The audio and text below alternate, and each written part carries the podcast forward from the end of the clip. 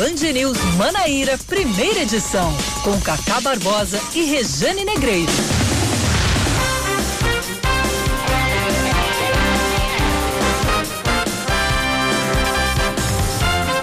9 horas 29 minutos. Bom dia para você conosco aqui na Band News FM Manaíra, aqui no FM 103.3, no bandnewsfm.com.br e no aplicativo Band Rádios. Estou ajeitando aqui o microfone, aí o microfone que vai e cai.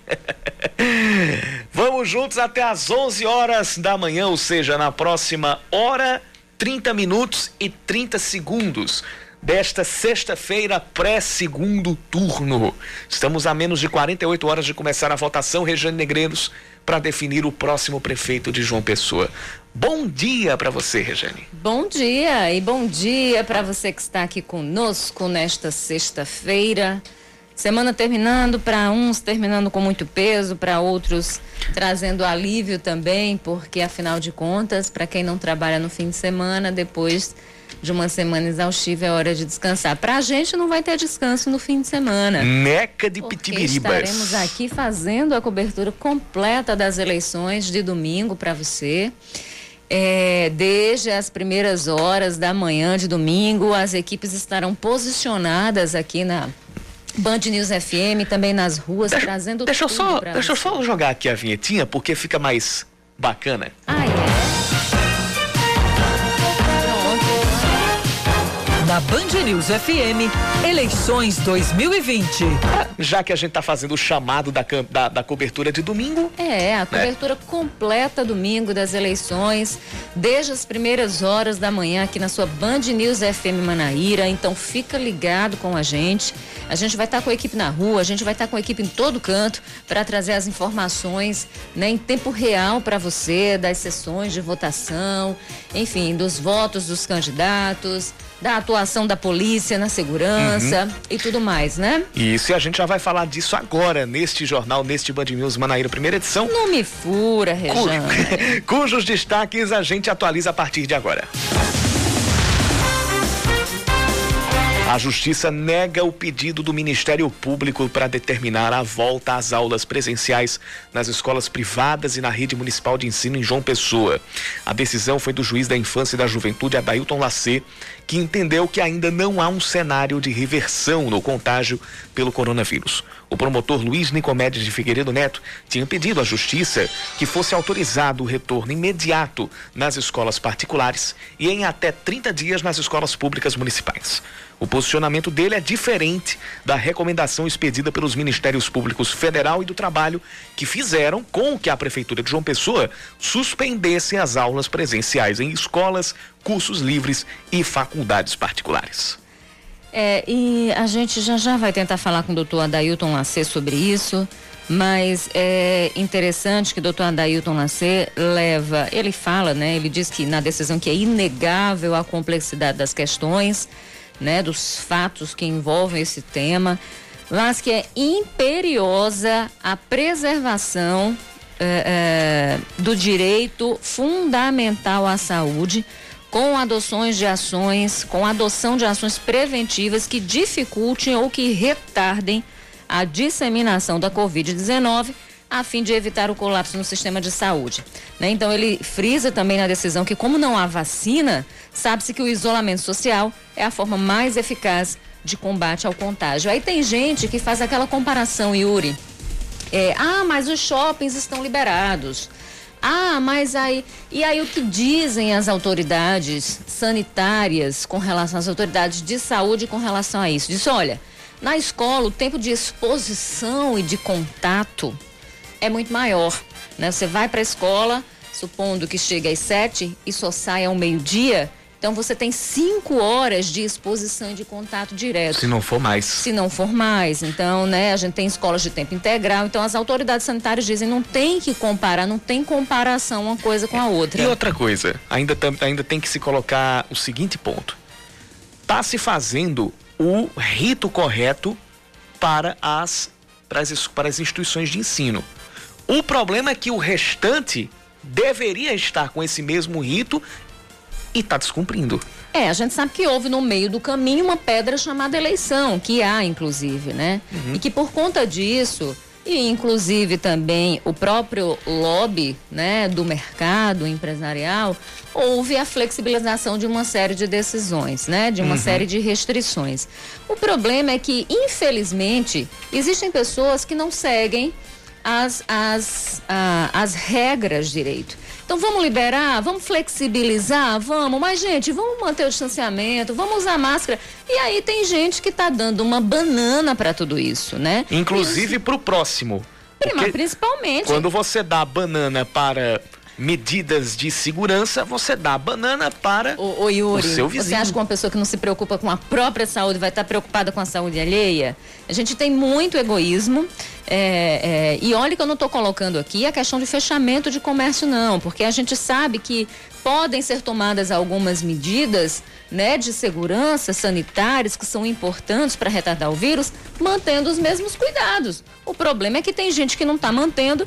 Muitas vezes você vai para bar, inclusive, todo mundo sem máscara. Uhum. E por lá. Então é muito difícil você conseguir é, conter a, a, a curva de contágio do vírus desse jeito. Então tá aí a decisão do juiz é, da infância e da juventude, Adailton Lacer, que também é juiz da propaganda eleitoral aqui em João Pessoa. Vamos lá, olha, em Campina Grande, o atual prefeito Romero Rodrigues e o prefeito eleito Bruno Cunha Lima anunciaram os nomes da equipe de transição.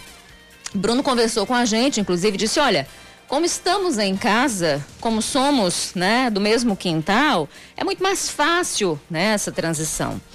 E aí essa equipe vai ser formada pelo advogado e atual secretário de esportes do município, Asfora Neto, o advogado e ex-secretário do Estado, Harrison Targino, é, o atual presidente do IPSEM, Harrison, que foi secretário de Segurança Pública na gestão Cássio Cunha Lima. Sim, sim. Né? É, o atual presidente do IPSEM, que é o Antônio Hermano, e também o atual secretário de administração do município, Diogo Flávio. Também vão fazer parte o ex-secretário do Estado Gustavo Nogueira, o empresário Gustavo Braga, a advogada Larissa Almeida, a advogada Mariana Teles e o atual chefe da controladoria do município, que é o Ricardo Wagner. O primeiro encontro da equipe deve é, ser realizado na sede da FIEP, hoje à tarde.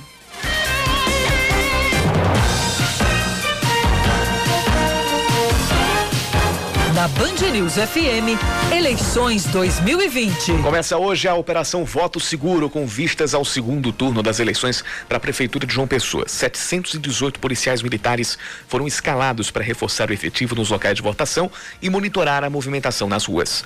A chamada Operação Cometa, que vai fazer parte do conjunto de ações, deve servir para impedir crimes eleitorais, como compra de votos e boca de urna.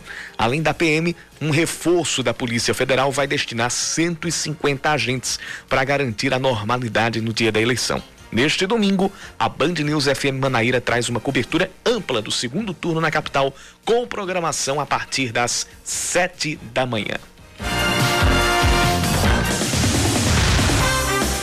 E sobre o número de reclamações de consumidores na, sobe, na verdade, o número de reclamações né, de consumidores na Black Friday deste ano em relação a 2019.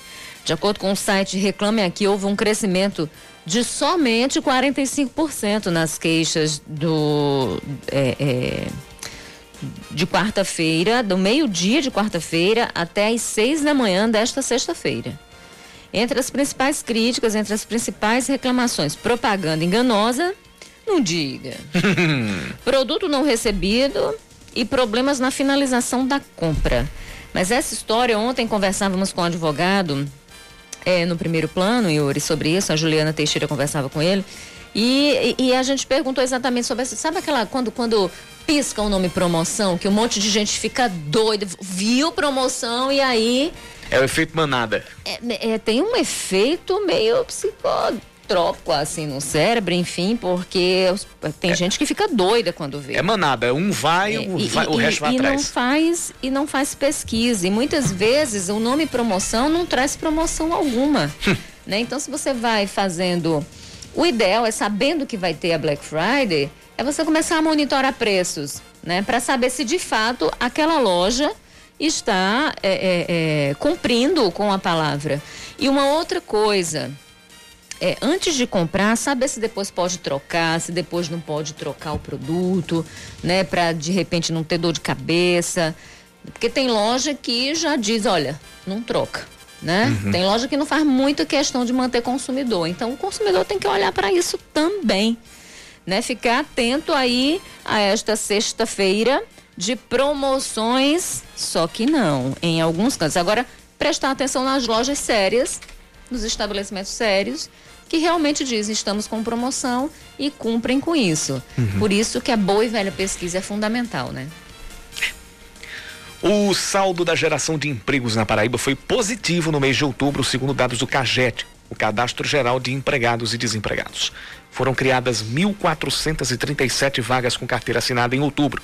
O dado é a diferença de exatas 13 mil admissões e 11.563 demissões. No mês, foram registrados quase 409 mil contratos ativos. A construção civil e o comércio foram os maiores puxadores desse saldo positivo. Às 9h40, o destaque do esporte é contigo, Regeni. Simbora, o Botafogo enfrenta o Paysandu logo mais às 8 da noite na abertura da 17ª e penúltima rodada da Série C. O jogo é no estádio Mangueirão, em Belém do Pará. Se o Belo vencer, pode garantir a permanência na terceira divisão para 2021 com uma rodada de antecedência. Mas a situação do Belo não tá das mais fáceis, né, hum, Yuri? Nem de situação longe. bem complicada. Já teve pior já teve pior. É, mas não melhorou muito é. não. Não, não, não, não. né? Então, para isso, o 13 não pode vencer, tá? Não pode vencer o Vila Nova amanhã às 5 da tarde, né? Para quê? Para que o Belo se garanta ali nessa, na terceira divisão. Para o jogo de hoje, o Botafogo não conta mais com o meia Rodrigo Andrade, que foi dispensado do elenco depois de uma confusão danada com o volante Wellington César no treino durante a semana, né? Pois é. Daqui a pouco, no final do jornal, a gente fala mais sobre esse clima. 941, participe conosco. Nosso WhatsApp é o 991 11 9207. 991 11 9207. Band News. Tempo.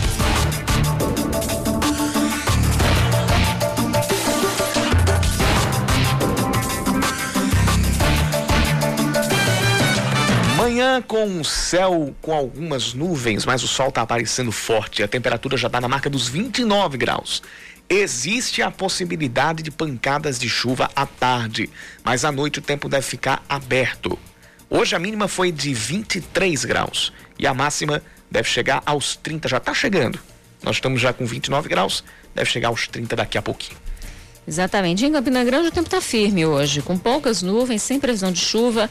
Agora faz 25 graus.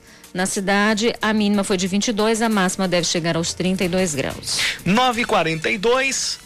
O Pedro Limeira é a primeira participação que a gente traz aqui no nosso, no nosso WhatsApp no 99119207 com algo que eu também vi hoje a caminho do trabalho.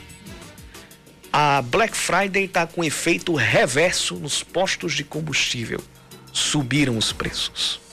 Inclusive, é, o, o, o, o motorista estava vindo de Uber para o trabalho, o motorista, quando passou no posto ali da, da entrada do Água Fria Bancários, hum. lá nas margens da BR-230, ele disse que aquele posto estava com a gasolina há dois dias, ou seja, quarta-feira, a 4 e 18.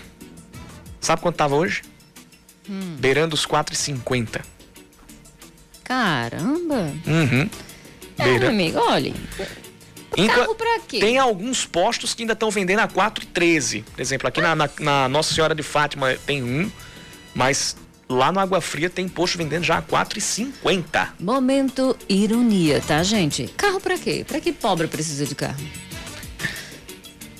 Não, te, gás pra quê? Te, pra que pobre precisa cozinhar? Teve um cara. Teve um cara precisa comer? Me diz. Teve um cara lá de Santa Catarina que disse ah, uma, uma coisa parecida tem uns 10 anos atrás, né? Pois é, pois é. Mas tem gente dizendo. Não, não tem gente dizendo, mas tem fazendas por aí. E tem um monte de gente endossando. Uhum. Né? E, e, e, e batendo palma pra gente que pensa dessa forma. Enfim, mas é momento de ironia, tá, gente? A gente realmente fala, ah, economia recuperando, economia recuperando, economia recuperando. Pra quem? Né? A gente tem um ou outro emprego ali, mas a gente precisa falar que tipo de emprego está sendo gerado.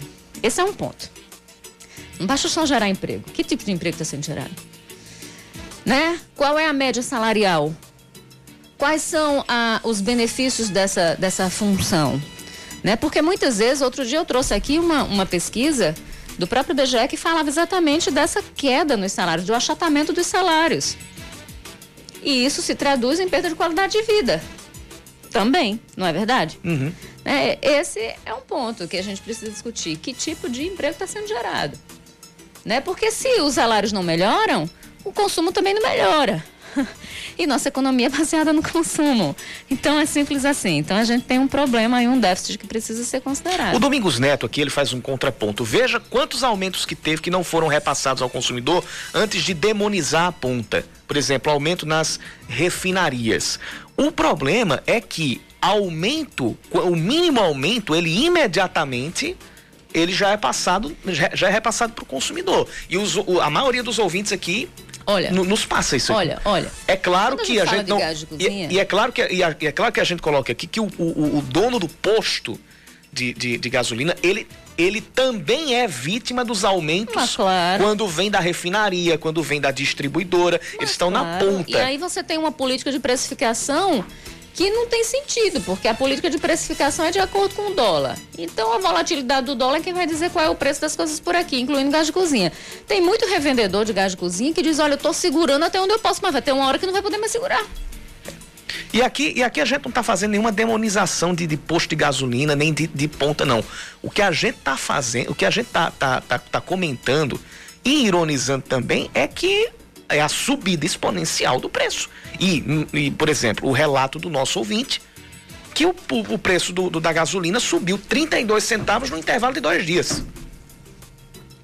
Então, é isso, isso também é estranho. Isso também tem que ser levado em conta. No tá fim falando, das contas, o consumidor no, também. No final da história, sabe? A gente está falando de, de aumento é, é, é, é exponencial do custo de vida. Uhum. Na outra ponta, a gente tem uma queda também muito grande do valor dos salários. Né? A gente tem uma queda de salários e a gente tem aumento exponencial do custo de vida. E isso incide em uma outra coisa. A gente fala, eu não estou falando de crescimento só, não. Ah, porque é, a economia está crescendo. Mas e o índice de desenvolvimento humano? E o desenvolvimento das cidades está melhorando? Quali... E desenvolvimento, ele se mede, não é em questão numérica como o crescimento econômico. O desenvolvimento se mede com outras coisas. Né? Então é a questão da saúde, o acesso à saúde, é a questão da moradia, o acesso à escola, o acesso a esgotamento sanitário. Acesso a esgotamento sanitário e acesso à água tratada está diretamente ligado à esperança de vida não sou eu quem diz, são as, são o, o, a, as pesquisas que são levantadas por diversos órgãos, incluindo é, IBGE. Então, a gente tem que entender que crescimento e desenvolvimento são coisas diferentes. O ideal é que venha crescimento com desenvolvimento. Tem cidade que não cresce, tem lugar que não cresce, mas que o desenvolvimento humano ele é substancial. E vice-versa. Então consegue manter ali, e vice-versa. Então consegue manter ali um mínimo, um mínimo para os seus, para os seus habitantes e sua população. Então se a gente tivesse hoje qualidade de vida também, a gente não via tanta gente desempregada. A gente não via tanta gente nos sinais. Tanta gente dormindo nas ruas. Enfim, outro dia eu conversava com um casal que estava dormindo aqui na farmácia na frente, um casal com uma filhinha eu disse, vem cá, e a situação de vocês? Ele, ah, eu perdi o emprego, minha mulher perdeu o emprego, a gente perdeu a casa, não tinha como pagar um aluguel, não tinha para onde ir, a gente tá dormindo na rua. É ponto isolado, é casa isolada? Não. Infelizmente não, mas num país onde a demagogia reina, aí conseguem fazer com que crescimento e desenvolvimento sejam a mesma coisa, ou seja, não andem juntos e sejam sim a mesma coisa e empurram em cima disso, as piores coisas goela abaixo. O problema, Yuri, é que a gente tem que prestar atenção no tipo de política, no tipo de política que está sendo adotado. Qual é o tipo de política que eu quero? Qual é o tipo de. Preste atenção nisso, porque domingo tem eleição. Eu sei que os dois candidatos que estão disputando a prefeitura de João Pessoa, eles têm um viés conservador. Ambos, dentro do espectro ideológico, são muito semelhantes, os partidos, eu falo. Então, são dois candidatos do campo conservador. Mas vamos prestar atenção é, quais são as políticas que, que vão ser implementadas por cada um deles e como é que eles pretendem adotar essas políticas. Porque é a partir daí que a gente consegue projetar uma cidade. Uma cidade que seja boa para todo mundo, uma cidade que tenha universalidade de seus serviços, uma cidade cuja aplicação do dinheiro se transforma em eficiência e economicidade para todo mundo. Porque se tem eficiência na aplicação dos recursos, sobra dinheiro para fazer outras coisas. Então a gente tem que pensar nisso. Não é só votar porque eu gosto de fulano, porque eu acho bonitinho, porque ele é assim, porque eu acho que ele é assim. Não. Vamos, gente, pensar e refletir quais são as propostas né, de cada um, como é que eles pretendem executar tudo isso, porque não basta só dizer que vai fazer. Tem que dizer como é que pretende executar. Né? A gente está falando de gestão. E quando a gente fala de gestão, a gente fala também de pessoas e de vidas. Então a gente tem que se ligar nessa coisa. O assunto é Black Friday. O Procon Estadual está monitorando os preços em lojas físicas e virtuais neste momento. A fiscalização é para que as lojas respeitem a lei estadual em relação à promoção e que o consumidor fique atento aos preços apresentados para saber se realmente aquele produto ou serviço obteve desconto. As informações estão chegando com Leandro Oliveira televisão, liquidificador, máquina de lavar e ventilador. Nesta época que junta ao 13 terceiro a datas especiais, como o Natal e a Black Friday, os eletrodomésticos e eletroeletrônicos viram alvos dos clientes e eles estão de plantão. A dona de casa, Maria das Dores, quer aproveitar a oportunidade para comprar uma geladeira nova. O momento agora é de pesquisar. Precisar bem para ver se vale a pena, né? A gente não pode chegar aí comprar logo. O gerente da loja Davi Oliveira confirma, nesse período essas promoções anuais já têm lembrete na agenda e são esperadas por quem vende e por quem compra. Os lojistas já se planejam para essa época do ano e também os consumidores já se planejam para comprar ou trocar algum produto em casa nessa época do ano. Sabe que vai ter promoções, a gente se planeja para ter um estoque e conseguir fazer preços adequados para todo consumidor consiga aproveitar. Mas o aquecimento nas vendas nessa semana também chama a atenção de outras pessoas, os fiscais do PROCON, como conta a superintendente do órgão na Paraíba, Kessia Liliana. Trabalho de monitoramento dos preços, tanto em lojas físicas como em lojas virtuais, para que o consumidor ele possa se nortear dos preços médios praticados no mercado. Fiscalização nas ruas, o PROCON através do nosso WhatsApp 986188330, através do nosso 151, no nosso direct no Instagram, o PROCON vai estar próximo a todos os consumidores. O alerta é para que lojas respeitem a lei estadual em relação a Black Friday. Desde 2017 essa lei está em vigor e o PROCON sempre fiscaliza neste período de Black Friday. Então, todos os lojistas que quiserem participar da, dessa promoção Black Friday, eles deverão afixar nos seus sites, junto à imprensa local e aos órgãos, a exemplo do Procon, qual é aqueles itens que irão compor a Black Friday, dizendo quantidade e preço. E no dia da promoção, eles deverão disponibilizar por quanto esses itens estão, para que o consumidor ele possa aquilatar, ele possa verificar em loco como é realmente que aquela publicidade veiculada ela está realmente sendo cumprida. Há três meses o órgão monitora o preço dos produtos mais procurados pelos consumidores durante o ano. No site www.procon.pb.gov.br é possível ter acesso à lista das mercadorias, além da relação dos sites que mais dão problemas aos clientes.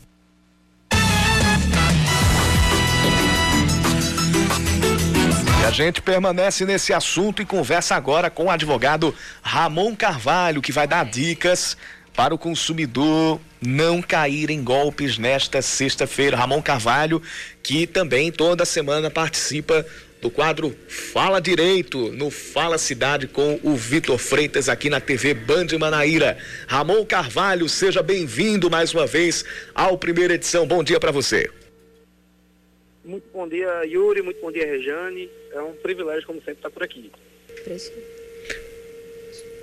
Pois bem, então, quais, o, o, o, que é que o, o que é que o consumidor precisa tomar de atitude, fora a própria atenção, né? Porque primeira coisa é que estar atento aos preços é coisa batida. Além disso, o que é que o consumidor tem que tomar de atitude para não cair em esparrela? Olha, Yuri, a maior recomendação que a gente faz nesse período é em relação às compras virtuais. Porque, de fato, quando existe a compra na loja física, você tem, você de fato já conhece a procedência da empresa, já conhece como funciona, pode testar o produto, pode verificar. A maior pegadinha da Black Friday é a questão das compras online. Muita gente hoje fabrica sites, cria sites fraudulentos para poder clonar cartão, para poder verificar é, só as informações de quem está comprando. Às vezes, receber esses valores sem nunca entregar os produtos. Então, a maior recomendação fica para quem faz compras online durante a Black Friday, que agora com, com, com, a modernidade, todo mundo hoje trabalha de forma online, faz tudo online. Então, a recomendação é que quem for fazer essa compra online, sempre procure primeiro, antes de fazer a compra, verificar se o saque da empresa funciona, se a empresa vai atender o contato telefônico, pré-venda, se você consegue verificar se essa empresa tem sede, tem CNPJ, tem endereço certo, para caso haja problemas com essa compra, você possa procurar o juizado especial ou procurar o PROCON para responsabilizar e, acima de tudo, é, Yuri, verificar se as promoções estão de fato condizentes com a, a, a, os preços aplicados. Ou seja, fazer a, avaliação do mercado. Saber se esses produtos de fato tiveram um desconto de 20, 30, 40, 50%, como se pretende nas propagandas. Porque o que ocorre de fato é que as pessoas, por exemplo, colocam um produto, aumentam um pouco o valor do produto, depois dá o desconto e sai tudo virtualmente a mesma coisa. Então, a recomendação é verificar se essas empresas têm CNPJ, têm procedência, têm endereço certo. Oi, Ramon, bom dia. Eu estava falando logo no iníciozinho que tem gente que não pode ver a palavra promoção. E existem muitas lojas que deixam, às vezes, claro, outras não, que determinados produtos em promoção não podem ser trocados. E aí o consumidor tem que estar muito atento também a essas coisas para depois não ter dor de cabeça, né? Perfeito. Regiane, isso é um problema seríssimo. Agora, ocorre o seguinte, para compras online, independente de política de troca, o Código de Defesa do Consumidor determina que você tem até sete dias após o recebimento do produto para trocar. Então, independente do Black Friday, você tem esse benefício. É, o problema maior, Regina, é para compras físicas, em que de fato não existe um direito de troca, a não ser pelo defeito, e mesmo assim no prazo apenas de três dias. Então, para quem vai comprar fisicamente, é, eu, minha recomendação é que você não compre de empresas que não permitam política de troca. Porque, de fato, a lei não vai estar do seu lado nesse sentido e você vai acabar ficando insatisfeito. Porque compra física, como você vê o produto, você pode avaliar esse produto, toca no produto, não se permite que você simplesmente se arrependa da compra. Então, tem que ter muito cuidado antes de comprar, fazer uma avaliação de fato da necessidade e da, da qualidade do produto. Agora, lembrando sempre, Regiane, que se a empresa oferecer um produto com qualidade diversa da que entregou, você pode sim trocar independente de qualquer coisa, porque aí, de fato, há uma fraude ao consumidor. Agora, ô Ramon, já aconteceu algumas vezes isso, empresa grande, inclusive, por exemplo, um, o consumidor vai e compra uma geladeira, certo? E, e, eu lembro que a gente trouxe um caso como esse no primeiro plano, na TV Manaíra, é, uns anos atrás, e foi exatamente nessa época, pertinho do Natal e tudo, a uma consumidora comprou uma geladeira. E aí, quando foi exatamente no Réveillon, a danada da geladeira quebrou, pifou, tinha passado esses três dias e o pessoal teve que ficar colocando comida e tudo em isopor. Perdeu tudo. Porque imagina que depois de Réveillon tem comida de rodo dentro de uma casa, né? né, para aquelas famílias que se reúnem em casa e tudo mais. E aí teve comida de rodo, muita coisa perdida. E num caso como esse, porque o produto era novo, tinha sido comprado um mês antes. Nesse caso, Regiane, veja bem, você tem o direito de troca sim, porque aí não aí não está tratando de um mero arrependimento da compra do Black Friday. Aí a gente está tratando de um vício do produto, e esse vício do produto tem que ser amparado pelo Código de Defesa do Consumidor.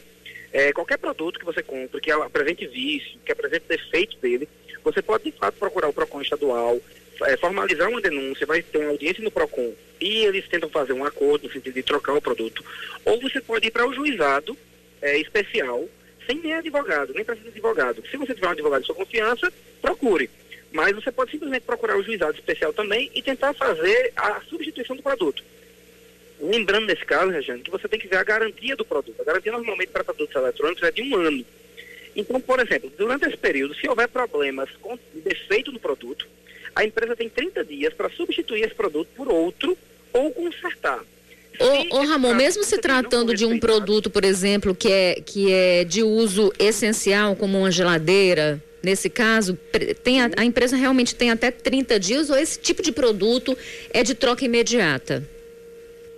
Não, infelizmente, Regiane, não existe essa previsão legal. Mesmo sendo um produto de uso extremamente essencial para uso doméstico, o prazo do CDC continua de 30 dias.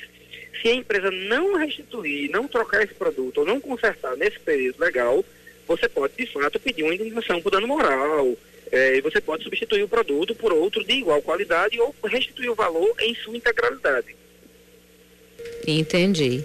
Então é aquela coisa, muita gente não pesquisou antes e muita gente acaba tendo ah, problemas, né, com a compra. Então, em caso de, de primeiro, prestar muita atenção falando de site, já que você tá me, nos disse que muita gente compra em site. Então, primeiro prestar atenção se esse site tem aquele serinho de segurança, o cadeadinho. Depois, é, saber se de fato é, existem muitas reclamações contra essa empresa, dar uma pesquisada sobre isso para só depois efetuar a compra para evitar dor de cabeça, porque Black Friday, infelizmente aqui no Brasil, muita gente faz a brincadeira, a associação com a Black Fraud. E aí isso acaba inclusive comprometendo empresas que trabalham certo, né? Que trabalham certo, porque tem empresa que infelizmente trabalha errado. Isso, e nesse caso, Regina, a, a, a, maior recomendação que existe é no sentido de tentar ver se essa empresa possui de fato um cadastro nacional de pessoa jurídica, se tem CNPJ, se você consegue localizar ela no endereço físico, você verificar se de fato você consegue processar essa empresa, porque muita gente também, Regiane, acaba comprando, por exemplo, de empresas internacionais, é, como AliExpress, é, empresas que são sediadas fora do Brasil. E para essas empresas que você compra, que não são no território nacional, você não tem nem a condição de processá-las, porque você teria que entrar com um processo internacional, difícil, complicadíssimo. Ô Ramon, deixa, então, só pegando carona é... nisso que você está falando, porque a gente está no fim do ano, já já vem verão por aí, muita gente vai sair de férias e tem muita gente que compra pacote de viagens nesta época do ano. E aí. Perfeito é, é, acaba que muitas vezes tem problema depois, reserva, quando vai, chega lá no hotel, não está reservado. A gente já teve casos aqui também em João Pessoa, de um casal que veio de fora, que tinha reservado, que estava tudo bem, feliz, quando chegou aqui o negócio era diferente. Então, com, com essas promoções de viagens também é preciso bastante cuidado, né? É preciso bastante cuidado, Regiane, inclusive porque por conta da pandemia do Covid-19, a medida provisória é, 936 determinou que durante o período de 19 de março a 31 de dezembro, todas essas passagens, todas essas hospedagens podem ser remarcadas até com um período de 12 meses a partir de janeiro de 2021. Então, todas essas viagens, na verdade, esse ano, estão em garantia. Inclusive, a própria lei prevê, Rejane, que não vai haver nem a possibilidade de dano moral para as remarcações. Foi uma decisão, na verdade, para proteger o mercado de turismo, movimenta valores absurdos. Então, a recomendação para quem está querendo comprar viagem nesse período é não compra viagem internacional, porque nesse período não tem como te garantir que, por exemplo, o país vai estar tá recebendo é, o brasileiro ou que você vai conseguir de fato fazer essa viagem, uma vez que cada país tem uma legislação diferente em relação ao Covid. Se tiver que fazer uma viagem, faça uma viagem nacional e tenta marcar essa viagem para depois de 31 de dezembro. Porque até 31 de dezembro existe essa previsão legal de que podem ser remarcadas sem nenhum tipo de, de, de reembolso imediato. É, o que foi determinado pela lei, Regiane, virou lei, a 14.020, é de que essas passagens, essas hospedagens, esses eventos, casamento que você tem contratado formatura, eles vão ser reembolsados no período de 12 meses ou remarcados. Caso a empresa decida remarcar no período de 12 meses, não haverá nenhum reembolso necessário. Então, assim, a recomendação para a viagem nesse período é ter muito cuidado. Pois bem, então nós conversamos aqui no Band News Manaíra, primeira edição, com o advogado Ramon Carvalho a respeito de como o consumidor tem que ficar atento para não cair em golpes durante a Black Friday. Doutor Ramon, muito obrigado pela sua participação. Muito obrigado, Yuri. Muito obrigado, Regiane Negreiros. Foi um privilégio, como sempre, estar aqui. E, Regiane, sou seu fã, viu? Opa, Rejane, sou seu fã. Oh, meu Deus do céu. E eu sua fã, então a gente está empatado. valeu, doutor. Valeu, Ramon. Agora um são beijo. 10 e 3 para a gente fechar aqui esse, esse, esse bloco antes de trazer o intervalo. A gente traz agora como fica o funcionamento dos shoppings nesta Black Friday. O Manaíra e o Mangabeira Shopping vão abrir no horário normal, ou seja, agora, das 10 da manhã até as 10 da noite. O Mag Shopping também vai funcionar neste horário, com exceção das lojas americanas, que abriram às 8 da manhã e vão seguir em funcionamento até às 11 da noite. O Shopping Tambiá, no centro, teve alteração de funcionamento. Ele abriu às 8 da manhã e vai ficar e vai funcionar até às sete e meia da noite. O Shopping Sul não divulgou nenhuma alteração de horário para esta sexta-feira. São 10 e 4. Como diria um colega de, de, de rádio, intervalo, já voltamos.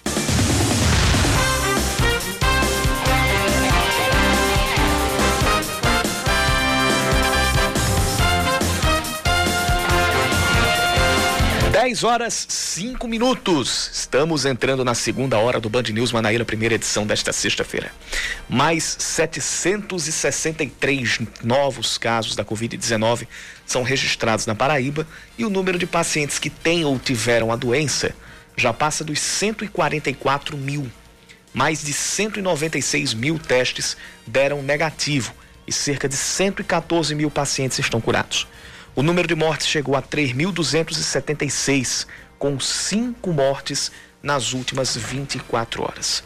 A ocupação de leitos de UTI em todo o estado subiu de 46% para 49% de um dia para o outro. Na região metropolitana de João Pessoa, o índice já é de 57%.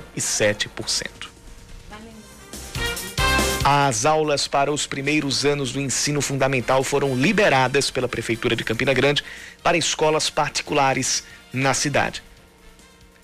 O novo passo para a flexibilização vai valer a partir de terça que vem e a reabertura é facultativa. Além disso, os pais têm a liberdade de escolher se vão mandar os filhos de volta para a sala de aula ou se vão continuar com as aulas à distância.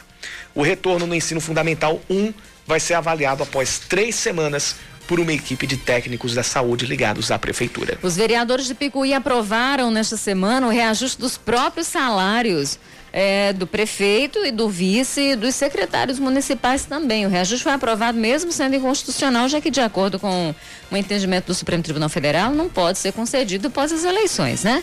Enquanto nenhuma ação é julgada, o salário de vereador sai de 5 mil para 7.500 reais. 2.500 a mais. Já pensou? 50% de aumento. Menino do céu. É o que eu disse hoje de manhã, não tem, não tem tempo ruim para aumentar o salário do próprio bolso não, né? E o do prefeito, ó, sai de 17.500 também para 20 mil reais. Picuí, viu? O do, pref... o do vice de 8.700 para 10 mil e os dos secretários de 3.700 para 5.600. Faltou o gritinho aí. é, é como eu disse, não tem, não tem pandemia quando o assunto é aumentar o próprio salário. E o pior de tudo é que não é o primeiro caso aqui na Paraíba. A Advocacia Geral da União afirma que o presidente Jair Bolsonaro não vai prestar depoimento presencial no inquérito que apura a suposta interferência na Polícia Federal. O ofício foi entregue ao Supremo Tribunal Federal e precisa ser analisado agora pelo ministro Alexandre de Moraes, que é o relator do caso. A investigação está paralisada em função das incertezas sobre o depoimento do presidente, se seria por escrito ou de forma presencial. A AGU tentava garantir que os esclarecimentos fossem prestados por escrito. Olha, vamos falar de esportes agora? Bora. Tá caindo pra mim, Yuri Queiroga. Rejane Negreiros hoje é a voz do esporte no primeira edição. Tá vendo só? Olha, é, vai ser realizada hoje a última rodada da primeira fase da Série D e o Atlético de Cajazeiras enfrenta o Globo. Isso vai ser às três da tarde. É um confronto fora de casa, né? O Trovão é o único time paraibano que tem chance de avançar de fase em alguma divisão do Brasileirão. Só precisa de um empate para se classificar. Por outro lado, o Campinense joga em casa contra o já classificado América de Natal no estádio Amigão às três da tarde também. A Raposa está eliminada antecipadamente, está cumprindo sua tabela Portanto, esse vai ser o último jogo oficial do Rubro Negro em 2020. Lamentável que o Campinense de novo caia na primeira fase da Série D, assim como aconteceu em 2019. São 10 da manhã e 9 minutos. este jornal a gente começa com informações sobre a UFPB. É isso, Exatamente, exatamente. Recebi aqui uma informação, uma informação em primeira mão. É, deixa eu só abrir aqui o documento. É uma nota da Procuradoria Ai, abri o documento errado. Peraí. Peraí que eu já abro. Mas é uma informação que a Regiane Negreiros traz aqui pra gente em primeira mão. Ela, ela já, já, já apurou essa notícia e tá com o documento já em mãos, tá só abrindo aqui. É, o, o meu, o meu, o meu celular, celular me trollando, né? Mas vamos lá, abri. É um documento, um ofício encaminhado pela Universidade Federal da Paraíba. Hoje é dia Hoje são 27 de novembro. Esse documento foi encaminhado dia 25. Quarta-feira passada. Quarta-feira, tá? Encaminhado pelo Pablo Nogueira Teles Moreira, chefe titular da UFPB. E aí ele caminha um ofício, foi um ofício eletrônico para a Procuradoria Jurídica da UFPB. E o título do documento é Consulta Retorno Presencial de Servidores e de Docentes né? Então, senhor procurador de ordem, solicitamos a esta procuradoria que se pronuncie sobre retorno presencial dos servidores técnicos administrativos e docentes. É sabido que ah, as aulas presenciais elas foram suspensas, né? O calendário para os novos alunos também suspenso, então apenas os, isso quando a gente fala de, de graduação, por exemplo, apenas os alunos que estavam terminando né, conseguiram voltar, algumas atividades aí que precisam de laboratório também, de pós-graduação com atividades presenciais, mas de um modo geral as atividades são remotas. E em função da pandemia. E aí eu tô aqui também com a resposta. A resposta da procurar, deixa eu ver. Então, então resumindo, a, foi encaminhado um ofício para a Procuradoria Jurídica né, da UFPB. Resposta já tem a resposta a respeito de um pedido ou de uma consulta para a volta aos trabalhos presenciais de professores e servidores. Exatamente, isso? exatamente. E aí, é um documento bem longo. Deixa eu só ver aqui por quem está assinado. Assinado por Carlos Otaviano de Medeiros Mangueira, que é procurador federal, procurador-chefe né, é, da PF-UFPB, tá? Uhum. E aí, nesse documento, é, é, um documento longo, tem o que? Dez páginas, nove páginas. Que é to, to, aí, toda a argumentação é, para no final ele argumenta tudo que é, é, é, relacionando os casos da Covid, com a Covid-19, relacionando, fal, falando aqui, lembrando do teletrabalho em virtude da própria Covid-19, que cada departamento fica ali responsável, né, pelo cumprimento das medidas e tudo mais.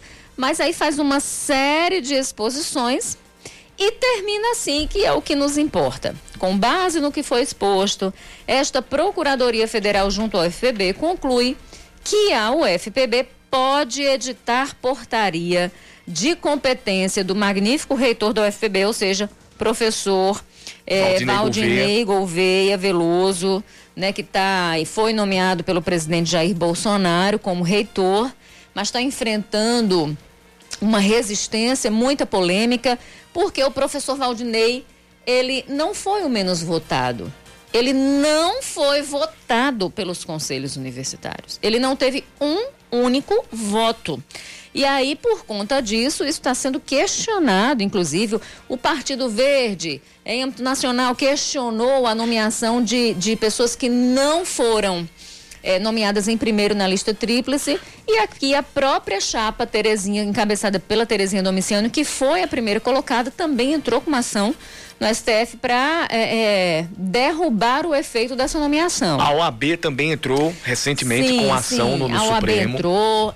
Então a gente tem aí uma situação, né? É, uma situação que foi judicializada, mas quem é o reitor, para todos os efeitos, é o professor Valdinei Veloso. Em resumo, a Procuradoria Federal da UFPB deu aval para que o reitor edite uma portaria. Edite portaria de competência do reitor com as regras de flexibilização do trabalho remoto, ou seja, flexibilizando esse trabalho remoto e retorno às atividades presenciais no âmbito da universidade em consonância com as disposições da instrução normativa Aí ele dá aqui, instrução é. tal, e com o plano de biossegurança da UFB, porque a, a UFB traçou, você lembra desse Isso. plano de biossegurança? Como seria, de repente, o retorno, eh, né? As cadeiras separadas, tal e tal, fez esse plano, esse plano de biossegurança, né, que, que para ser avaliado. Então, portanto, a procuradoria deu aí um aval positivo, né, que sinaliza para o novo reitor, o professor Valdir Veloso, que as aulas, que uma nova portaria pode ser editada, fazendo com que as aulas presenciais sejam retomadas. Inicialmente seria a volta dos trabalhos dos servidores, os técnicos, os servidores técnico-administrativos, e depois os docentes e aí, na sequência, a volta às aulas presenciais. Exatamente, né? exatamente. E aí, óbvio, isso, isso em, em, em, levando em consideração isso, o Valdinei Veloso também editando essa medida, teremos aí uma nova e grande discussão, uma nova e grande polêmica, uma nova e grande queda de braço, né, com a comunidade acadêmica, porque nós ainda não temos vacina, porque a Universidade Federal é um grande universo, inclusive é, se não, é, é, acho que é um dos maiores, acho que está entre os três maiores, se não me engano, orçamentos da Paraíba. Né? Tanto que existe uma prefeitura universitária. Então, uhum. é um universo. As salas de aula também são grandes, tem muitos alunos. Né? Então, como você voltaria dentro de uma pandemia, mantendo ali as regras de controle de segurança para evitar adoecimento das pessoas? Então a gente deve ter uma grande, uma nova queda de braço, mas está aí.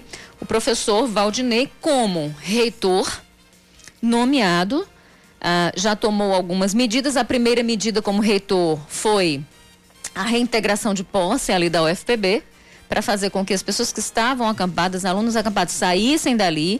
Eles, a Polícia Federal foi até lá, conversaram, eles saíram ali da frente da, da, da, da rampa da reitoria e, e agora se posicionam no estacionamento ali próximo ainda nessa, nessa grande discussão a respeito dessa, dessa nomeação, se vale, se não vale, se é ilegal, se não é ilegal, se isso infringe ou não. Na verdade, é, acabou infringindo sim né, a autonomia da comunidade acadêmica no que diz respeito à escolha do novo reitor. Então, tem isso e agora tem essa medida aí que trata da possibilidade desse retorno das atividades presenciais da UFPB. É, Queda é, de braço grande. Exatamente. E aí, é, é, ele, como reitor, fez aquele o procedimento que a gente pode dizer que é o devido. Foi procurar saber da procura da, da, da da, Eu... da, just, da, justiça não, mas das limitações jurídicas do caso e recebeu da procuradoria o sinal verde. É, e é estranho, é, é, é muito estranho que a procuradoria tome essa decisão. É muito estranho que o professor também, Valdinei, é, decida pela, pelo retorno. A gente não sabe ainda se essa decisão virá e quando virá, mas ele já tem esse sinal verde da Procuradoria, porque a gente está falando de uma instituição onde se faz ciência. E a ciência hoje nos diz que é preciso manter o distanciamento porque não tem vacina. Então, é uma, é uma instituição científica que estaria na contramão de uma decisão científica. Então, é muito estranho que tudo isso aconteça. É, mas nós estamos em tempos estranhos mesmo. São 10 e 18. Voltamos já. Mas quase foi nos pregos. Faltou pouco. 10 e 21. É isso aí, 10 e 21. Então, vamos trazer outros destaques aqui para você. As urnas eletrônicas que vão ser usadas no segundo turno das eleições municipais vão ser encaminhadas hoje pelo Tribunal Regional Eleitoral para os cartórios eleitorais. O trabalho de preparação dos equipamentos foi concluído eh, na última quarta-feira. Agora as urnas vão para a instalação das sessões. Quem não votou no primeiro turno não está impedido de votar no segundo, como lembra a Justiça Eleitoral, né? São eleições distintas. Cada eleição é uma, tá? O horário de votação é o mesmo, começa às 7 da manhã, vai até às 5 da tarde. A recomendação é de que o horário das 7 às 10 da manhã seja separado como preferencial para que idosos possam votar. Um reforço da Polícia Federal é confirmado para acompanhar o segundo turno das eleições para a Prefeitura deste domingo. Para a Prefeitura de João Pessoa, neste domingo. Cerca de 150 policiais federais devem atuar tanto nas ruas quanto na sede do Tribunal Regional Eleitoral. Algumas áreas da cidade devem ter uma atenção especial do efetivo. O reforço vai se juntar a um contingente da Polícia Militar que deve escalar 718 oficiais para garantir a segurança antes e depois, aliás, antes e durante a votação e na hora da apuração e divulgação dos resultados.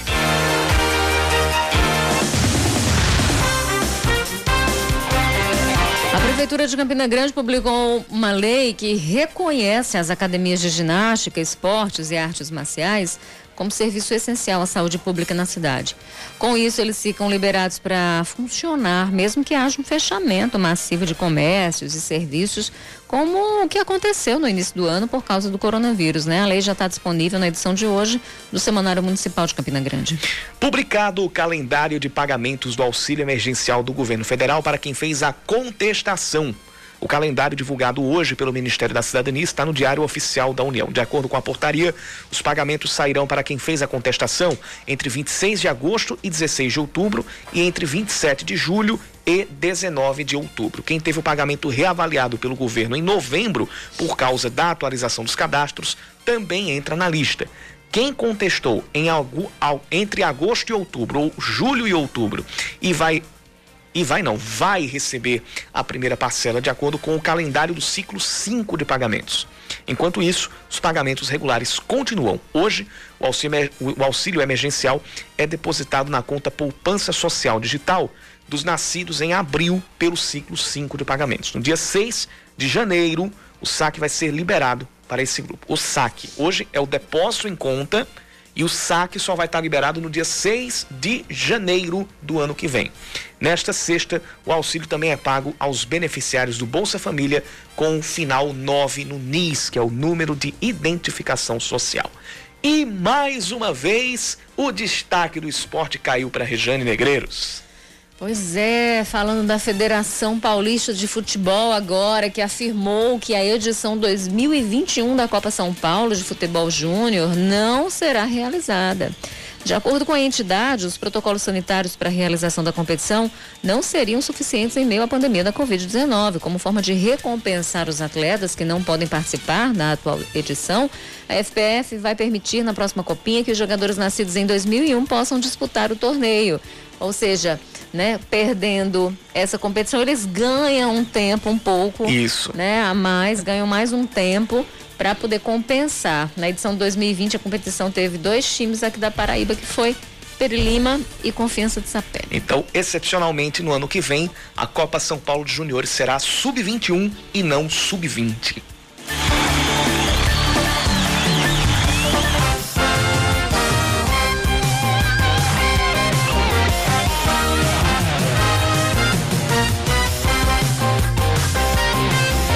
10 e 25 voltamos a falar de.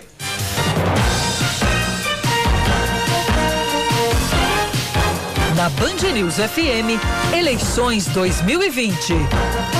Estamos na reta final das eleições municipais e a gente conversou com o juiz da primeira zona eleitoral, Adailton Lacê, que fez um balanço do, sobre o primeiro turno e comparou as eleições de anos anteriores com este pleito que é feito em meio à pandemia do coronavírus. As informações estão vindo nessa entrevista que você acompanha a partir de agora, que foi conduzida pelo Leandro Oliveira. Muito bem, eu converso com o juiz da primeira zona eleitoral, Adailton Lacê, o senhor que no primeiro turno solicitou o reforço da Polícia Militar para dispersar eventos que provocassem aglomeração e também para combater crimes eleitorais. Então, gostaria que o senhor fizesse um balanço do último dia 15 e a expectativa para esse segundo turno. Olha, a justificativa da Polícia Militar em dispersar todo e qualquer ato de propaganda política de rua que gerasse aglomeração foi exatamente porque estava desobediência à portaria da Justiça Eleitoral editada pela 76ª Zona aqui da capital. Durante as eleições do primeiro turno, tivemos alguns casos pontuais, né? Tivemos um caso de, de um carro com uma elevada quantia de dinheiro e folhetos de propaganda de candidatos sendo entregues na rua a eleitor. Esse, essa pessoa foi encaminhada à Polícia Federal. E tivemos pequenos casos também de, de, de a, a chamada boca de urnas, entregas de folhetos, mas não nada com que tivesse apreensão de dinheiro. No mais, foi tudo tranquilo. Esperamos que neste segundo turno a tranquilidade também reine, porque os, os candidatos é, são pessoas conscientes que precisam entender que a justiça eleitoral trabalha para a, a lisura e a tranquilidade do pleito eleitoral. Espero também que o eleitor vote consciente, vá para as urnas usando máscaras, levando a sua própria caneta não faça aglomeração, faça a sua propaganda individual e silenciosa. Também não pode fazer aglomeração mesmo na porta de sua casa, com parentes, com familiares, enfim, tudo do jeito que ocorreu no primeiro turno. E aí sim, vamos ter uma eleição célere e tranquila, que é isso que nós esperamos. Juiz Adailton, ainda fazendo comparações, gostaria que o senhor então detalhasse as principais dificuldades neste pleito, já que enfrentamos uma pandemia, né? Bom, as dificuldades encontradas, elas são decorrentes exatamente das limitações que todos nós temos diante do quadro atípico que estamos vivenciando de pandemia. Então, nós não podemos ficar comemorando é, à vontade junto com várias pessoas, né? nós não, não podemos sair as ruas sem o uso adequado da máscara de proteção, sem o álcool em gel para higienizar as mãos, é? tudo isso são, são coisas que dificultam um pouco a normalidade de uma eleição. Mas mesmo assim, tivemos um pleito tranquilo. As urnas hoje já foram todas é, já adequadamente vistoriadas, está tudo tranquilo, não há mais por que se preocupar agora apenas no dia 29, quando vamos ter, por fim, a eleição do nosso segundo turno. Bem, além da polícia e dos fiscais da propaganda eleitoral, o próprio eleitor né, a população podem ajudar a combater crimes eleitorais. Se por acaso eu flagrar algum ato ilegal e nenhum desses órgãos estiverem por perto, o que é que eu devo fazer? Bom, toda e qualquer pessoa do povo, o eleitor em particular, pode sim denunciar qualquer tipo de suspeita ou mesmo a verificação de algum desses crimes eleitorais, boca de urna, corrupção ativa ou passiva. Pode, se não estiver na, nas proximidades, nenhum agente de segurança pública, nenhum agente da justiça eleitoral, você pode ligar tanto para o, o, o fórum eleitoral, você pode ligar para a polícia militar, para a polícia federal ou para a Polícia Civil. Bom, para a gente finalizar, sobre a conhecida Festa da Vitória, quais as recomendações que a Justiça Eleitoral já emitiu? Olha, a, a responsabilidade da Justiça Eleitoral, ela vai até o dia do pleito com a apuração dos votos. A partir daí, a questão de aglomeração de festas, isso compete às autoridades de segurança pública, às autoridades sanitárias. Perfeito, então. Conversei com o juiz da primeira zona eleitoral, Adailton Lacê, ele que fez um balanço do último dia 15, também trouxe detalhes da expectativa para esse segundo turno. Juiz Adailton Lacê, muito obrigado por sua atenção mais uma vez com os ouvintes da Rádio Band News FM. Um forte abraço, sucesso e até a próxima. Obrigado, eu que agradeço o espaço, um abraço a todos vocês e também tudo de bom a todos nós.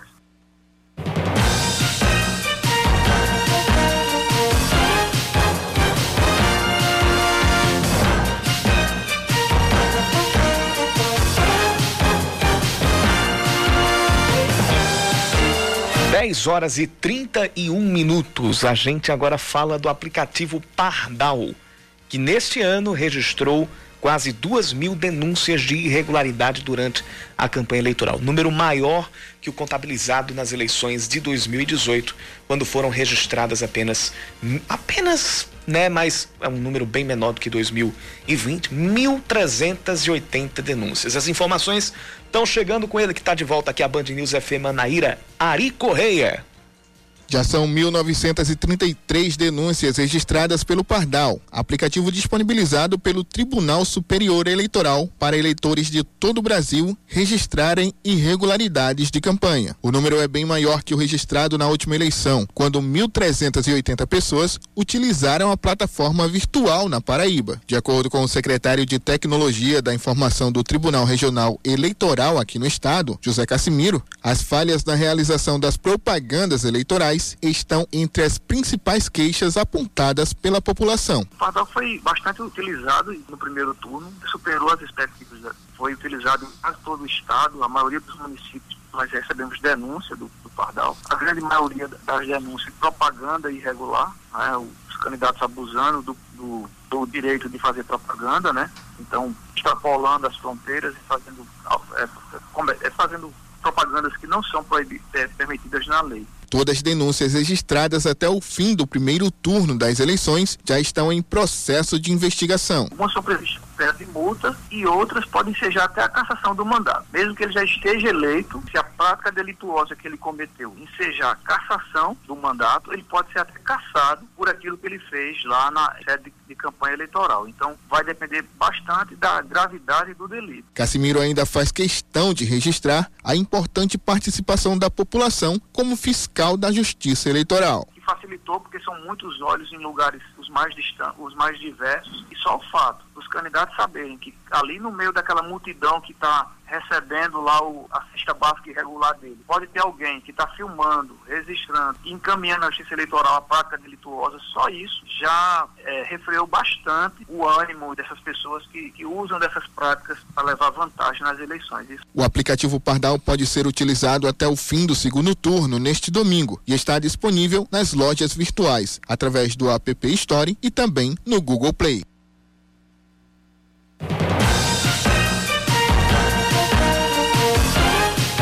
Na Band News FM, eleições 2020. Trazer agora a agenda dos candidatos da Prefeitura aqui de João Pessoa. É, Cícero Lucena, do PP Progressistas, pela manhã se prepara para um debate para uma emissora de TV, à tarde se reúne com a coordenação de campanha, à noite participa de um debate em uma outra emissora de TV. Já Nilvan Ferreira, pela manhã, se reúne com o jurídico da campanha dele, não divulgou a agenda da tarde e à noite participa de um debate em uma emissora de TV. Já que a gente está falando de eleições, Yuri, deixa eu só trazer aqui também algumas outras informações para os nossos ouvintes. Só, só, só para a gente lembrar, o debate de hoje é o último, não é? É o, é o, é o que vai encerrar todo o ciclo de debates no mesmo dia que também termina a, a campanha na, no rádio e na TV, que daqui a pouco a gente vai falar mais sobre isso, mas também tem mais outras informações. Pois é, porque os promotores de justiça eles vão fazer um plantão, né? Durante nesse segundo turno aqui em João Pessoa, o Ministério Público Eleitoral vai trabalhar dias 28, dia 29 também em todas as cinco zonas eleitorais de João Pessoa. Né, exatamente por conta desse segundo turno, por conta dessas eleições de domingo. E o objetivo é evitar aquelas possíveis tentativas de crimes eleitorais antes e durante o pleito, sabe?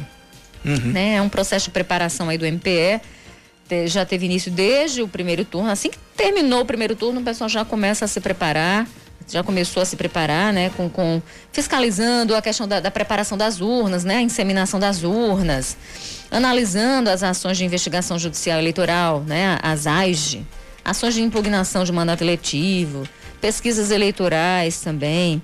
Então, é um processo bem intenso, né? Porque, inclusive, é um período muito curto. Depois da, da primeiro turno para o segundo turno, 15 dias. É pouquíssimo tempo, né? Um período muito curto, então exige né? mais organização, mais planejamento, exige agilidade, né? mais cuidado nessa questão da fiscalização.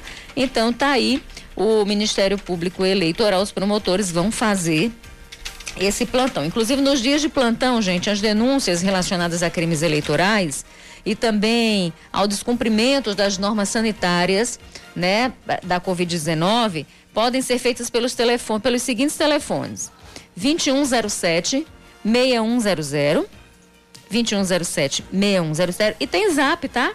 Também pode ser fei, é, podem ser feitas pelo Zap 99181 5102. 99181 5102. 02. E para quem quiser ir presencialmente fazer alguma denúncia, pode ir na sede da, da, Promotoria de Justiça aqui de João Pessoa, que fica na Almirante Barroso, aqui no centro. Essa é uma das informações.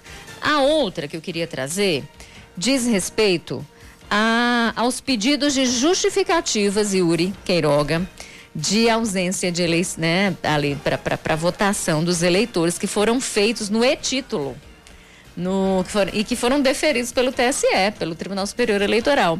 Foi concluído, inclusive, essa, esse processamento, esse levantamento agora, na madrugada desta quinta-feira, sabe? Mais de 4,8 milhões de justificativas referentes ao primeiro turno das eleições de 2020, Uri Queiroga. Mais de um milhão, né? Foram feitos, foram feitos mais de 4,8 milhões e foram é, deferidos ou deferidas mais de um milhão dessas solicitações que foram feitas ali pelo e-título, que foram registradas nos cadastros do eleitor. Agora ainda existem pedidos de justificativa em análise, tá? Pelos cartórios eleitorais. E o prazo para o eleitor justificar a ausência, para você que não vai votar, por exemplo, agora no segundo turno, para você que não votou no primeiro turno, o prazo para justificar a ausência no primeiro turno ainda está vigorando. Vai até o dia 7 de janeiro. E aí a justificativa eleitoral segue, né, para poder manter os cadastros atualizados, é importante. Lembrando também que existe uma nova versão do, do, do aplicativo e-título, tá? Que já exibe uma mensagem ali com o número do comprovante da justificativa, viu? Né? Já é um, um, uma, uma, uma atualização aí desse aplicativo. E caso o eleitor precise depois comprovar a regularidade da situação eleitoral, ele já vai ter ali esse, esse documento, o número do comprovante já uhum. emitido via aplicativo.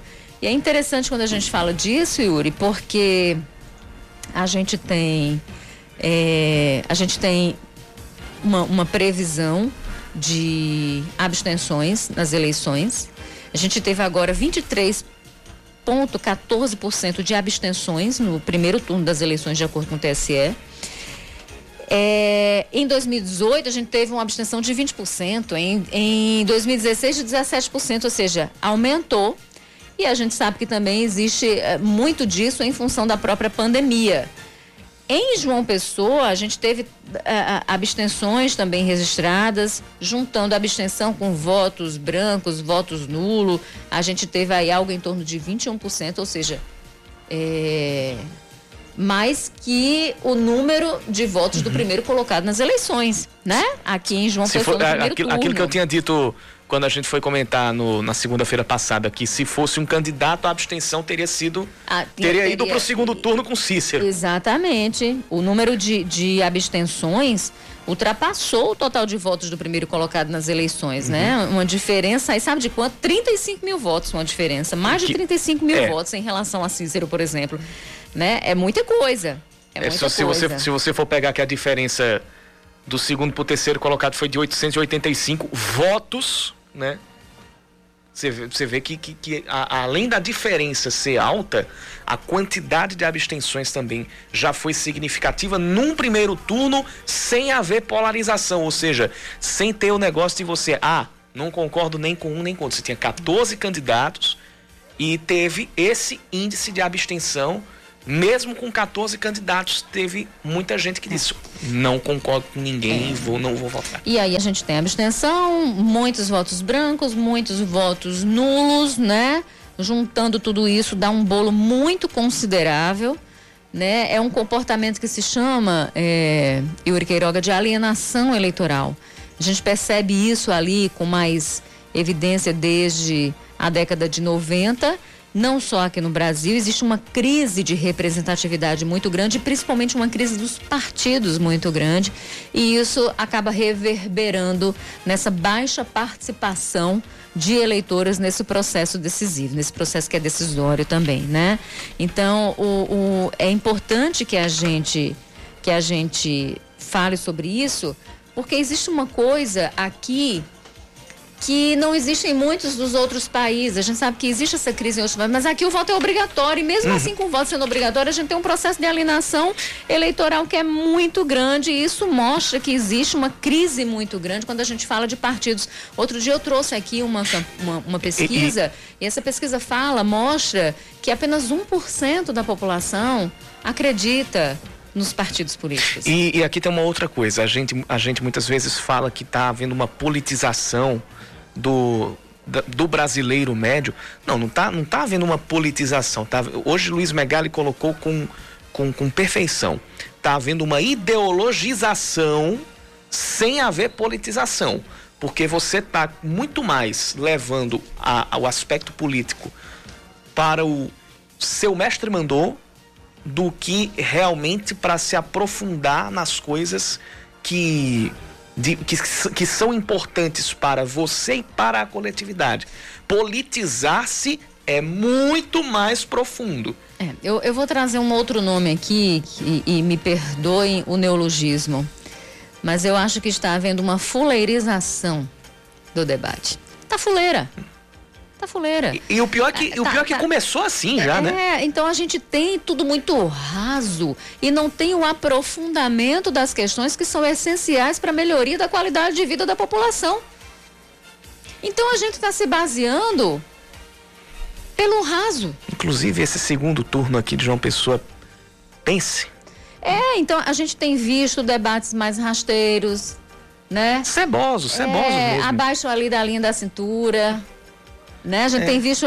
Então, é interessante, porque gente, eu, eu, falei da alienação eleitoral, há pesquisas que mostram que existem, que existem estímulos de crescimento dessa alienação. Pronto, só só, só para te trazer uma informação de pesquisa. Em 2002, a cada dois brasileiros, um tinha identificação partidária. Em 2014, um a cada três. Então você percebe que existe uma crise de representação quando você olha para os números também. Então a gente tem uma taxa de alienação que vai de 40% para 64%. E a, a, a, e, e a gente está falando, por exemplo, de alienação, porque isso favorece aqueles, aqueles eleitores indiferentes ao processo, e isso acaba favorecendo o chamado voto útil. Uhum. Né? E essa alienação, ela favorece o voto nulo ela favorece o voto branco, ela favorece a abstenção. Isso é muito ruim dentro de um processo democrático, porque a gente, quando tem baixa participação, a gente tem um enfraquecimento. Né, da democracia. Então, é importante, a gente tem visto campanhas do Tribunal Superior Eleitoral mostrando a importância do voto, isso é importante, mas é, é, é, é, é a gente precisa entender e pensar que os, diferente dos votos brancos, diferente dos votos é, é, diferente dos votos brancos, na verdade, o voto nulo ele é mais politizado que o voto branco. Porque é a, é a demonstração de que você não com, você não, não coaduna com nenhum candidato. O voto em brancos, ah, qualquer um serve. O voto nulo, nenhum serve. É. Né?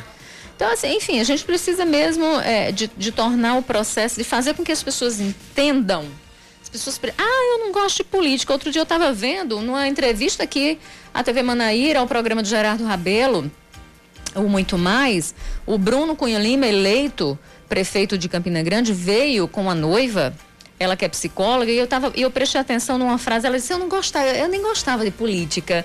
Não, e, e, e, esse é o pensamento médio mesmo, das pessoas, porque é, nos fizeram acreditar que política é ruim e que a gente não tem que discutir política. E política interfere.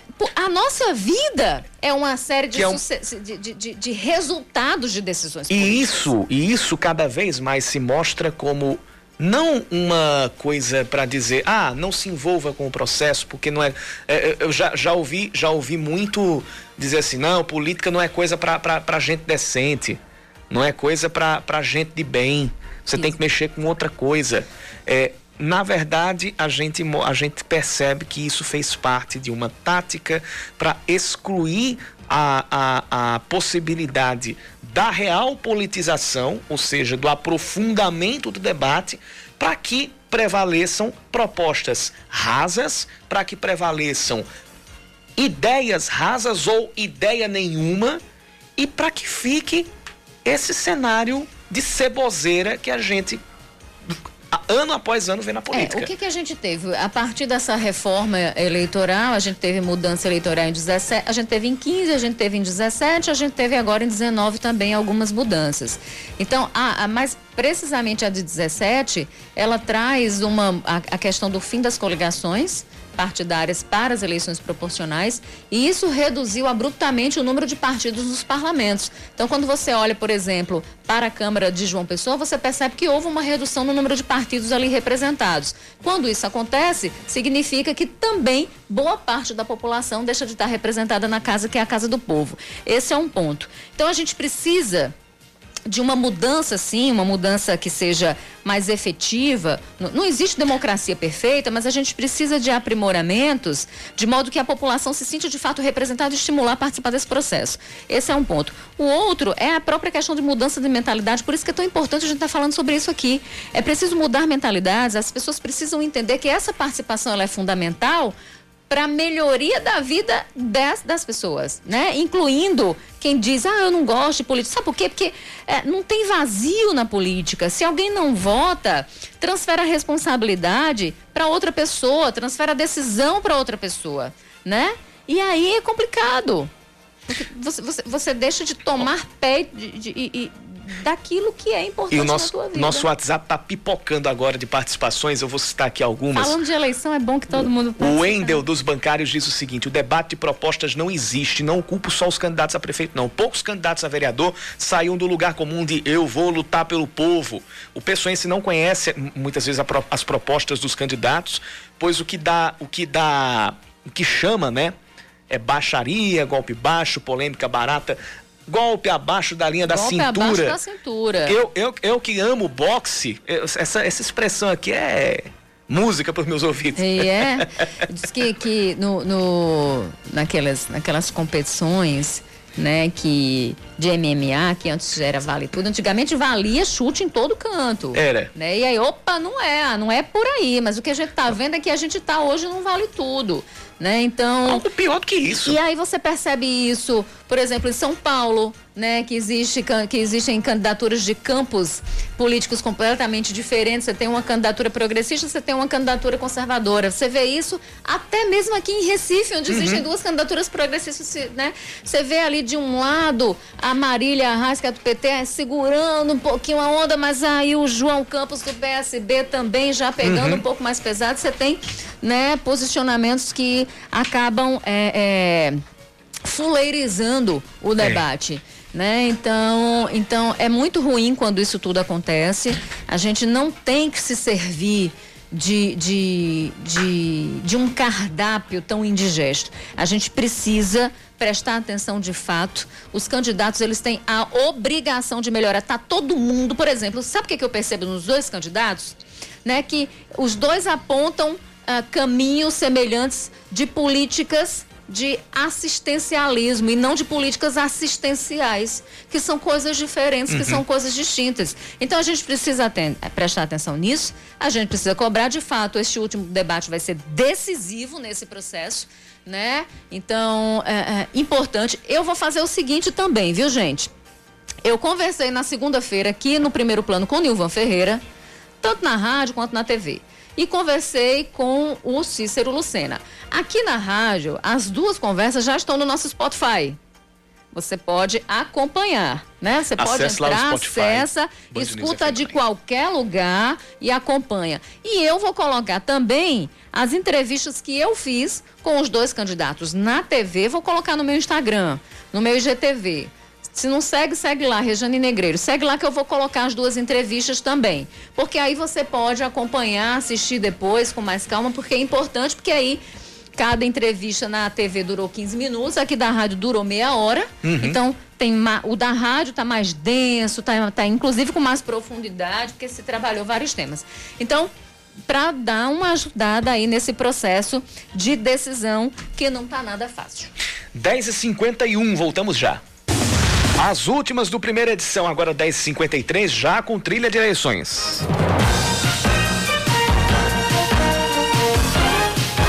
Na Band News FM, eleições 2020. Termina hoje o período de propaganda eleitoral gratuita no rádio e na televisão. Os últimos guias eleitorais na TV serão a uma da tarde e às oito e meia da noite. Já no rádio, o último guia será logo mais ao meio-dia. Amanhã ainda será permitida a propaganda por carros de som e eventos como panfletagens e adesivagens até às 10 da noite. Olha, a Fundac divulgou o resultado preliminar do processo seletivo para agentes socioeducativos que vão atuar no Lar do Garoto, em Lagoa Seca. Os aprovados podem conferir a, li a, lista no Diário Oficial do Estado. Por cargo, vaga, inscrição, nome do candidato em ordem alfabética. A remuneração é de R$ 1.482,95. O processo seletivo acontece por meio de avaliação de títulos com caráter eliminatório e classificatório. A expectativa é de que o resultado final saia amanhã.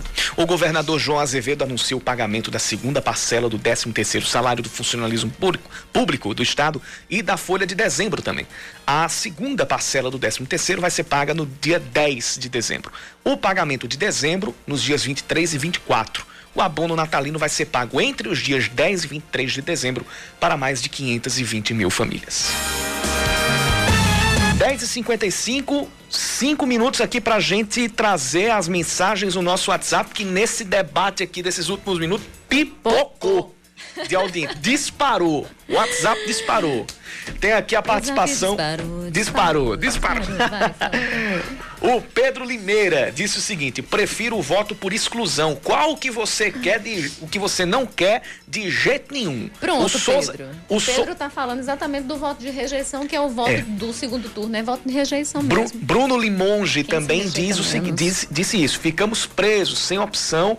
E ele disse que vai votar no segundo turno, não pelo candidato, mas para diminuir a, a, a, chance do outro entrar. É também o voto de rejeição. É, o ouvinte. Ele, aqui a gente não está com. Acho que é a Perla. Pronto, é a ouvinte Perla. Tá, tá conosco aqui. Ela diz o seguinte: já escutei muito dizer que quem entra na política é para receber fácil e que o salário é muito alto. Também tem o ouvinte Paulo Júnior que diz: é, o povo que não o povo que não anular o voto vai ter que escolher o menos pior. Participações ali na, Quem na, você na mesma linha. menos, é mais ou menos né? nessa linha, né? Uhum. E para a gente completar aqui, tem um outro assunto que é a respeito dos salários dos vereadores. Tem o áudio aqui do ouvinte José Francisco pelo nosso WhatsApp 991 11 9207. Rejane Cacá, bom dia. José Francisco, bairro dos Bancários. O, o Rejane, com relação a esse, essa questão do salário de vereadores, é, é interessante, eles são muito egoístas nesse sentido.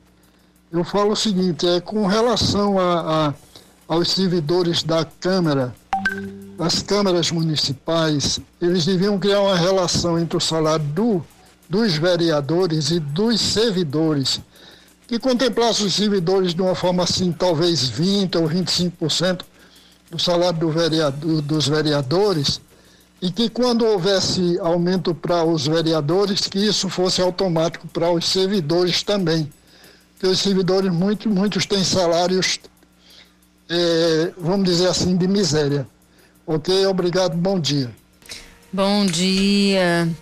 Olha, Sabe aquele ditado que diz é, é, farinha pouca, meu pirão primeiro? Uhum. Aí a gente está numa crise, uma crise bem difícil, que, né, é, além de crise sanitária, a gente tem, a gente fala de crise de representação, crise na política, a gente vive um momento de crise ética muito grande. E aí a gente também vive um, um, uma crise econômica. Então, não tem sentido. Primeiro que depois de um processo eleitoral, logo depois de uma eleição, é verdade esse tipo de aumento. Então, isso aí vai cair, é inconstitucional. Agora, isso mostra, né, isso deixa muito claro é, que a, essa, essa desconexão desses parlamentares com a realidade, com a situação do município, muitas vezes municípios pequenos ou menores que têm uma saúde deficitária, né, uma situação muito difícil, um índice de desenvolvimento humano muitas vezes acanhado, né, muito tímido pelos baixos investimentos em políticas públicas que tornem a vida dessas pessoas melhor, né? Então você percebe uma desconexão muito grande desses vereadores com isso, por isso que a nossa participação no processo eleitoral é importante, porque se a gente deixa de votar Se a gente anula, se a gente vota branco e um monte de gente pensa como nós, a gente acaba deixando de ajudar a escolher aqueles candidatos que podem fazer alguma diferença no sentido positivo mesmo pra gente. Exato. Os outros a gente transfere a responsabilidade, os outros escolhem e escolhem qualquer um. Tá aí. A gente teve uma abstenção, filho da mãe aqui dentro de uma pessoa. Olha, olha o retrato da Câmara de Vereadores. A gente tem uma mulher eleita a Elisa Virginia disse que não, eu vou abrir meu mandato, eu vou fazer agora. Ela diz assim: agora eu vou fazer um mandato mais propositivo. Porque o, o mandato da Elisa Virginia nos últimos, nos últimos dias, anos, enfim, foi todo pautado por um debate ideológico raso e sem qualquer é, compromisso com a melhoria da, da, da, da, qualidade de vida da população, que ajudou a eleger Elisa. Uhum. Elisa que tem ali um curral eleitoral evangélico dentro da igreja, né? Então, o que é que ela pode fazer para tornar, mas não só a vida dessas pessoas, a vida de toda uma população, porque o vereador ele tem essa função, né? Uhum. E, e, e, olha a cara, uma, uma Câmara conservadora, uma Câmara é, é, que, não, que, que, que não é capaz de representar a grande maioria dos eleitores. João Pessoa tem 62 bairros e a gente não tem essa representação dentro da Câmara. Então é complicado, por isso que a nossa participação é fundamental, né, gente? Infelizmente não vai dar tempo da gente registrar todas as participações, mas a gente agradece a todo Ai, mundo menina, que mandou acabou. mensagem aqui no nosso WhatsApp 99119207. O Oscar vai vai vai ver Oscar também os traz, já, já, traz os áudios aqui. É porque muita gente mandou áudio agora no final. Por favor, Oscar, no finalzinho traz. do programa já com esse último debate. Aí termina não dando tempo, já são 11 em ponto, vou entrar, entregar agora Fica pro, esse compromisso da Band News, Band News né? Ao longo da nossa programação a gente vai trazer as participações. Mas, mas dá tempo de uma última mensagem do Wendel dos Bancários que diz o seguinte: o rádio tem o papel social da politização das pessoas. E aí o papel ele tem que ser não de criar polêmica, e sim o de resolver problemas e o de fazer com que as pessoas estejam com um pensamento mais Nem de trazer aberto. senso comum, né, minha gente? Nem Porque de senso comum a gente já está cheio. Exatamente. Obrigada o senso comum está aqui, não é para ser difundido, é para ser quebrado. Um 11 beijo. e 1, um cheiro, Rejane. Cheiro, bom fim de semana. Yuri Queiroga, não é o Cacá, é o Yuri Queiroga. Cacá um Barbosa estará grande. conosco. A gente volta a se encontrar segunda. Isso. Porque no domingo estarei aqui com o Cacá até altas horas da noite. Deus queira que não termine mais uma vez a, a, a depois das 10 da noite, pra gente sair daqui mais cedo. Mas domingo a gente tá por aqui. Cheiro pra todo mundo. Cheiro. Você ouviu Band News Manaíra, primeira edição.